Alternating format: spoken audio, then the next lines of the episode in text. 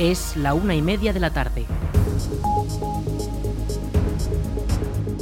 Buenas tardes, lunes 9 de enero comenzamos el espacio para la información local en el 107.4 de la FM. Les habla Rich Gómez, arranca una nueva edición de la Almunia Noticias.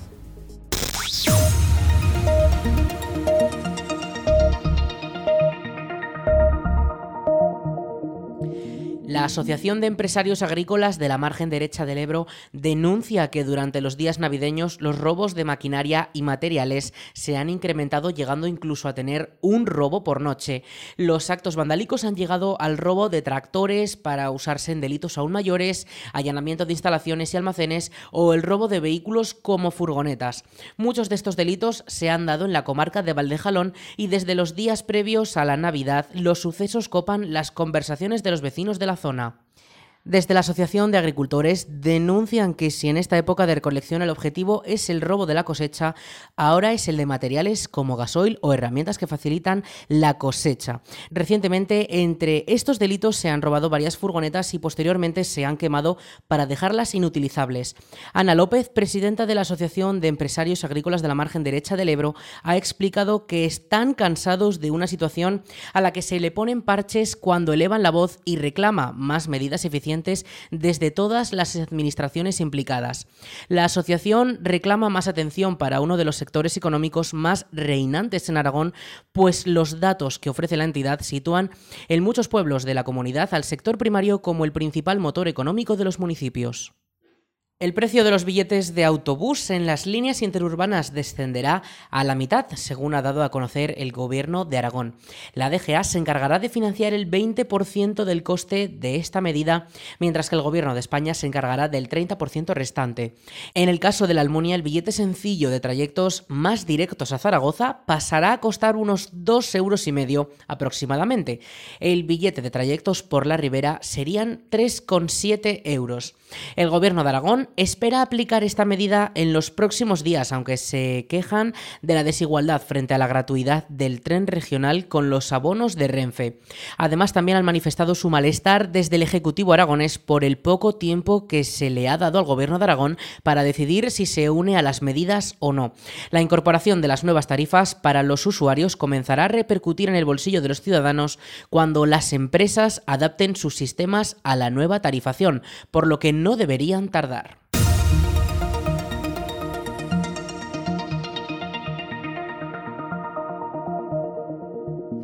La acequia del Carretillo volverá a llevar agua en sus tramos iniciales tras un desembolso de más de medio millón de euros para su reparación. Según informa Heraldo de Aragón, la comunidad de regantes de la acequia de Grío planea acometer la reparación de los tramos dañados de la acequia del Carretillo a su paso por Ricla. Esta canalización lleva tres años sin utilizarse tras un derrumbe de los terrenos que la dejó impracticable y que incluso dañó otra canalización y llegó hasta la orilla del río Jalón. Ahora, con su previsible reconstrucción, un usuario ha solicitado que se revise todo y se estudie detenidamente dicha obra para ver si no se corren más riesgos. El usuario señala que hay que asegurar que los terrenos no están tocados y que se debe revisar el caudal que puede llevar la acequia, pues según esta persona ha duplicado su capacidad por debajo de la infraestructura hay rutas senderistas, vías del tren o caminos. Por su parte, la comunidad de regantes, con su presidente como portavoz, ha señalado que la capacidad de la acequia es de 1.000 a 1.200 litros por segundo y que la nueva Junta de la Comunidad está cumpliendo escrupulosamente los plazos y procedimientos, reconociendo que los anteriores responsables hicieron actuaciones sin permisos, tal y como también señaló la Guardia Civil. Actualmente el agua que lleva la acequia se eleva desde otra de las acequias de la zona de manera provisional para poder abastecer los campos que cubre la acequia dañada.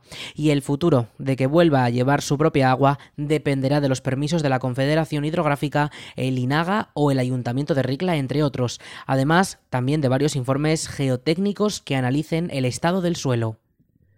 Los afectados por el embalse de Mularroya y el trasvase del río Jalón mantiene la vía judicial para anular el proyecto. Un centenar de representantes de distintas asociaciones de las comarcas más afectadas han mostrado su apoyo a la asociación Plataforma Jalón Vivo, que ha avisado que coordinará varias acciones en defensa del río. Los contrarios al embalse celebraron una reunión informativa el pasado 30 de diciembre en Morata de Jalón, donde se explicó la situación del proyecto que recientemente fue devuelto a la Audiencia Nacional para que sea juzgado de nuevo y que reforzó el movimiento en defensa de la cuenca del río Jalón, ya que justifican que la cuenca se verá gravemente afectada.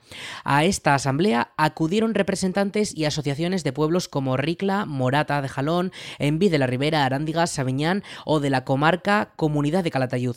El encuentro ha servido para coordinar las próximas acciones que consigan detener las obras y en unas semanas se mantendrá una nueva reunión de coordinación en la que se concretarán acciones como más movimiento social, mantener las vías legales ya abiertas o incluso abrir nuevas vías judiciales. Jalón Vivo ha conseguido que Mularroya sea declarado ilegal hasta cuatro veces, aunque las cuatro esas sentencias han quedado inválidas y se ha continuado con las obras. La asociación afirma que esto es un ejemplo de abuso del derecho y de indefensión de los ciudadanos que ya se estudia en los seminarios de derecho. Desde la asociación recuerdan que los vecinos aguas abajo del trasvase verían muy mermado el caudal del jalón y que eso repercutiría en las poblaciones y en sus actividades agrarias, así como la propia existencia de los municipios, recalcan.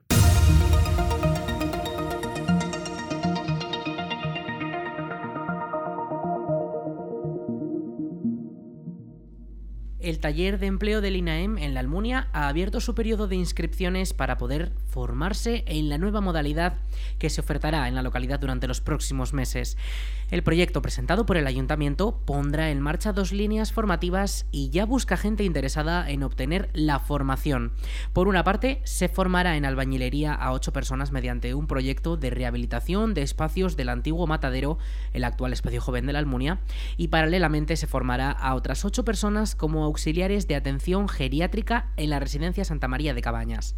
Los talleres de empleo son una formación remunerada ya que los alumnos durante el año que dura su formación reciben un sueldo y al finalizar su formación teórica y práctica consiguen la certificación correspondiente. En el caso de la rama de construcción se alcanza un certificado de profesionalidad nivel 1, mientras que en el caso de la rama de auxiliares de atención geriátrica se obtiene un certificado de profesionalidad nivel 2. Las inscripciones pueden realizarse desde la web del INAEM o desde la web municipal laalmunia.es. La calle Santa Pantaria comenzará las obras para su completa renovación el próximo 9 de enero.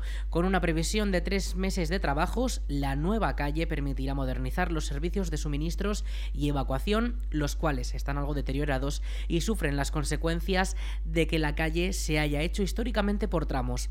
Escuchamos a Juan José Moreno, teniente alcalde de la Almunia. Y es una obra que también tiene día de comienzo y día de final. Eh, espero que el final también se adelanten a la a la previsión, porque son obras que están financiadas con el Plan Plus y tiene que estar acabada antes de antes del, del 20 de junio, pero bueno, el principio eh, serán cuatro meses, en febrero, marzo, abril, eh, tendría que estar totalmente acabada. Es una obra compleja, es una obra de una calle muy larga que va desde Carrera Ricla, el principio hasta el final que va hasta la antigua Nacional 2, eh, digamos hasta la confluencia con, mm, con Talleres La Hoz, Mercadona, con, esa parte de la, de la travesía.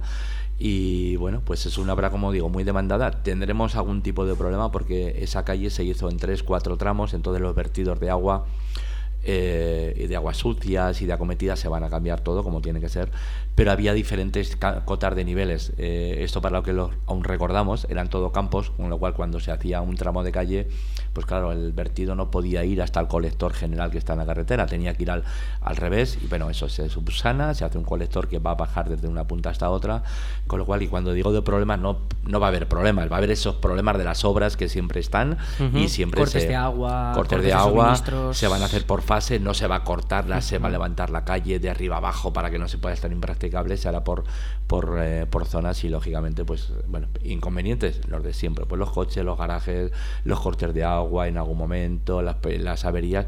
Pero bueno, va a ser una obra que como todas las obras cuesta y tienen problemas, pero que al final creo que va a ser una obra que va a quedar muy bien y una calle que le hacía falta, ya como a otras de la Almunia que también hacían falta, pero esta ya estaba planificada, como, como he dicho, y bueno, pues a manos a la obra, como se dice, y que acabe muy pronto, la cuanto antes mejor y que se solucionen todos los problemas que, que esa calle ha tenido con el tema de, como digo, de, aguas, de olores y, de acometidas. Las obras abarcarán toda la calle desde su conexión en la carrera Ricla hasta la avenida Zaragoza y se realizarán por tramos para no afectar a toda la calle al completo en el mismo momento.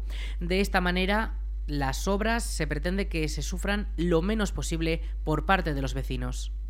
La Consejería de Acción Social de la Comarca de Valdejalón ha abierto el plazo de solicitudes para el Plan de Balnearios Inserso 2023.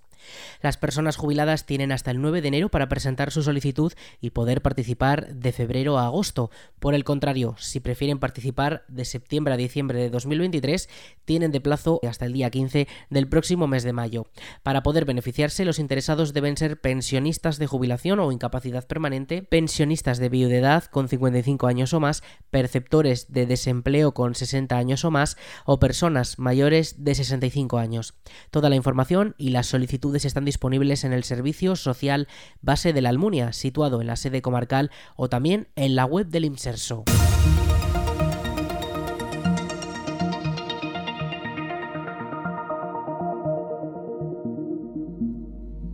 Los bomberos de la Diputación de Zaragoza alertan del riesgo de no realizar un buen mantenimiento de chimeneas, estufas y demás equipos con los que combatir el frío de estos días, así como de la importancia de hacer un uso correcto de los mismos.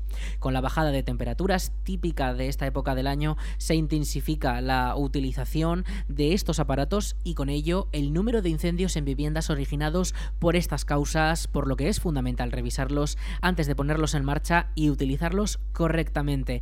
Escuchamos al jefe de intervención del Servicio Provincial de Extinción de Incendios de la Diputación de Zaragoza, Manuel Martínez. En muchas ocasiones lo que ocurre es que no se hace un adecuado mantenimiento y limpieza de estos aparatos de combustión.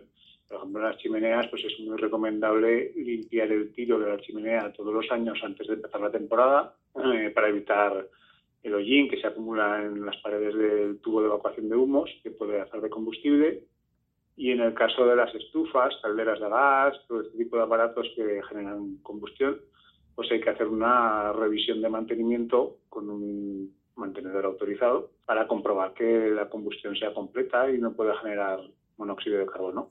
Llamar al teléfono de emergencias 112 porque hay veces que suponemos que van a venir en nuestra ayuda y nadie ha avisado. Y bueno, si podemos intentar acabar con el incendio con seguridad, pues lo haremos, siempre en parejas, no estar nunca solo. Y si vemos que no va a ser posible que nosotros podamos pagar ese conato, pues entonces es cuando tenemos que llamar al 112, avisar a los profesionales, son los bomberos, y abandonar la vivienda. Abandonar la vivienda cerrando puertas a nuestro paso. Eso es muy importante. Tenemos que sectorizar el lugar donde se haya, se haya iniciado el fuego para evitar que el humo de esa combustión eh, se propague a otros, otros recintos, a otras habitaciones. es importantísimo.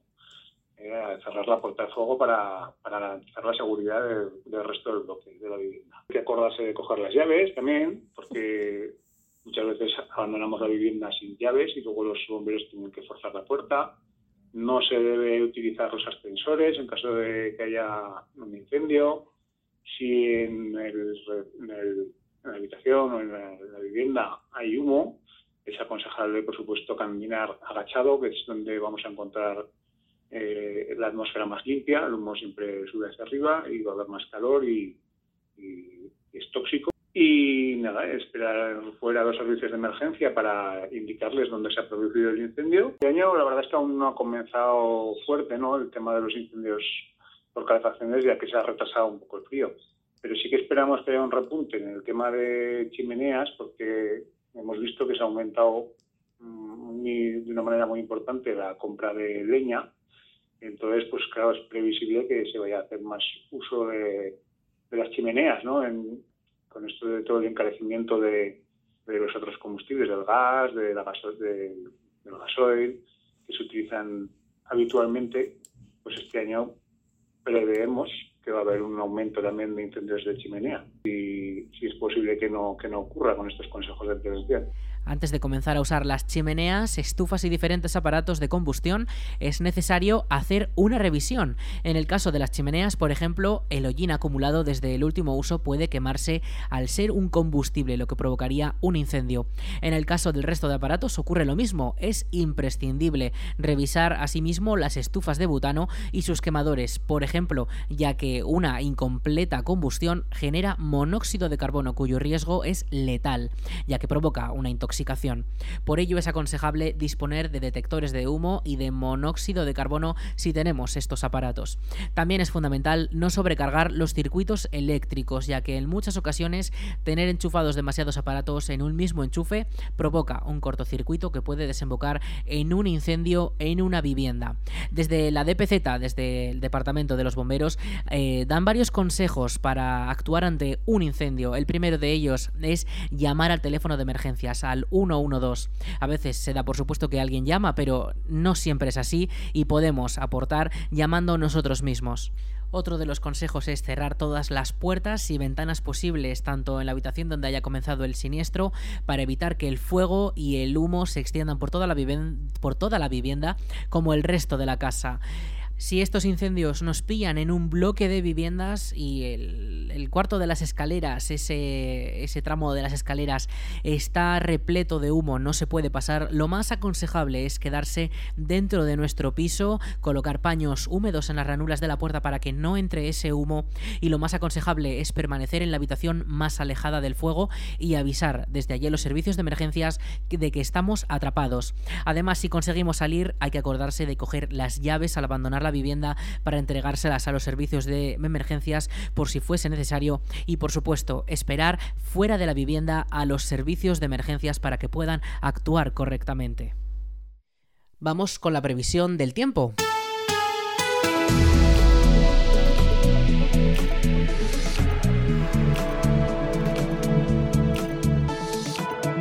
Para la jornada de este lunes 9 de enero tendremos una máxima de 15 grados y esta próxima madrugada una mínima de 2. Durante esta mañana hemos tenido algunas precipitaciones, pero estas ya no volverán a repetirse hasta el miércoles, cuando sí que volverán a caer algunas gotas de lluvia. En cuanto a hoy, tendremos cielos despejados y mañana misma situación, excepto durante las últimas horas de la tarde que podremos ver alguna nube. De cara al miércoles ya adelantamos, como les comentaba hace un momento, que tendremos lluvias, un 60% de probabilidades según la Agencia Estatal de Meteorología. Y el jueves esas lluvias remitirán pero tendremos 15 grados, esas máximas se mantienen y de cara al fin de semana que viene esas lluvias podrían ser muy leves, con muy poca probabilidad y sí que podríamos tener nubosidad.